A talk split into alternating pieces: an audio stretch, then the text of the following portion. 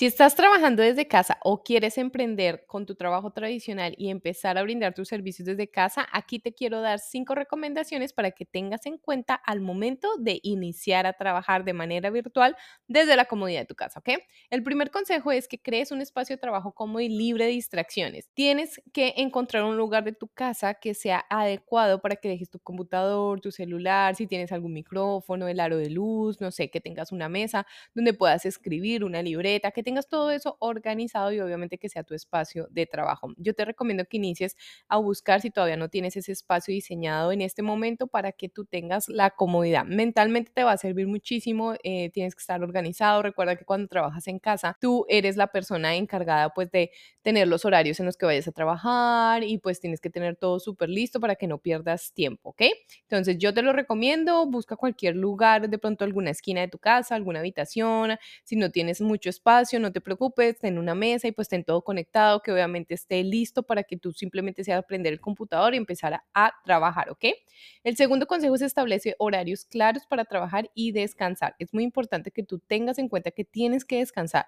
Cuando trabajamos en la casa, muchas veces nosotros queremos trabajar horas y horas y horas. Me ha pasado a mí, yo soy súper meticulosa, a veces me, eh, me tardo muchísimo en el computador, no porque sea lenta, no, sino todo lo contrario, quiero hacer muchas cosas y obviamente eh, yo soy muy rápida, entonces yo digo, ah, voy a hacer esto, esto, esto, y tengo muchos proyectos a la vez y como trabajo con consultorías y con diferentes personas de diferentes partes del mundo, entonces tengo que estar de acuerdo con los horarios que ellos tienen, eh, también tengo que hacer el contenido digital de ellos, hacer las asesorías online y muchas otras cosas más. Entonces, todo eso obviamente es necesario que yo tenga un tiempo y muchas veces no me da tiempo para descansar. Entonces, yo lo que opté es utilizar el método Pomodoro, que es obviamente utilizar, eh, empezar a trabajar por unos espacios de tiempo, pero tomarme unos descansos en el, como en el medio, ¿no? Entonces, si quieres que hable más de ese método, pues simplemente déjamelo en los comentarios y con mucho gusto te, te explico un poco más de este método. Entonces, eso es lo que yo he utilizado, me ha funcionado súper bien, realmente me ha funcionado tener una rutina, escribir qué es lo que tengo que hacer, ese es un consejo súper valioso que yo todas las noches cuando ya pues normal me voy a acostar a dormir, entonces simplemente tengo en mi mente qué es lo que voy a hacer al día siguiente en la mañana cuando me voy a levantar y lo que hago es que voy a mi escritorio y anoto en la agenda, tengo que hacer esto, esto, esto, o sea, como tres, cuatro cosas súper importantes, o sea, que yo tengo que colocarlo,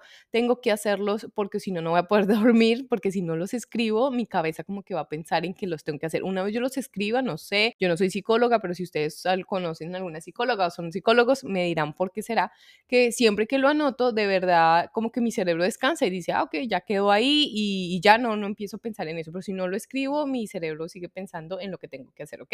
Entonces establece horarios, depende de tu rutina, yo no te puedo decir a ti qué rutina tener, a qué horas levantarte, a qué horas hacer ejercicio, a qué horas trabajar, o sea, no, todo depende de ti, de tu rutina, si tú tienes hijos, si no, si tienes mascotas o no, si tú, no sé, eres casado o no, si tú em, vas al gimnasio o no, ah, cuántas horas trabajas. Una cosa es trabajar como independientes de la casa y otra cosa es tener teletrabajo, que es que una empresa te contrate y obviamente tú trabajas con ellos en un horario pues determinado. Entonces todo eso depende de tu rutina en específico, ¿ok? Entonces yo no te puedo decir cómo hacerlo, pero sí te puedo dar estos tips y consejos que em, pues me han funcionado a mí y la verdad siento que, que si no lo, que lo hubiera sabido antes, pues me hubiera ahorrado muchos dolores de cabeza, pero pues uno a veces como que los escucha y todo, pero no los pone en práctica y una vez que lo pones en práctica, una vez que vives todo como en tu en carne propia, empiezas a ver pues qué te funciona a ti y qué no te funciona, ¿ok?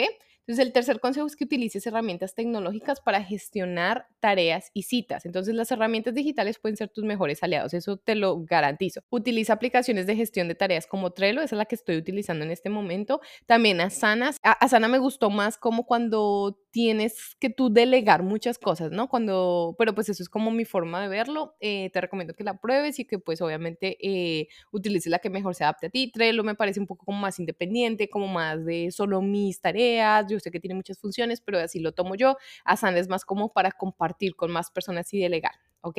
Para mantenerte eh, pues con un seguimiento en todas las tareas que tú tienes que hacer, más que todo que cuando trabajamos en la casa nosotros tenemos muchos proyectos a la vez, muchos proyectos eh, que tienes que ir alimentando, que tienes que ir ejecutando, ¿ok? También te recomiendo que sincronices un calendario en línea para que agendes tus citas y recordatorios, pues yo tengo mi calendario en el celular y, y ese está conectado a mi correo electrónico, entonces obviamente eh, si yo coloco que tengo una cita, si una cita personal, una cita médica, una terapia, o que yo tenga una asesoría en la mañana, en la tarde, entonces todo eso lo coloco en mi agenda, te lo súper recomiendo, no lo tengas nada más por escrito porque muchas veces nosotros dejamos las agendas, no sé, las libretitas las dejamos en la casa y lo único que siempre estás cargando es el celular. Entonces en el celular yo anoto todo y obviamente lo anoto en el calendario.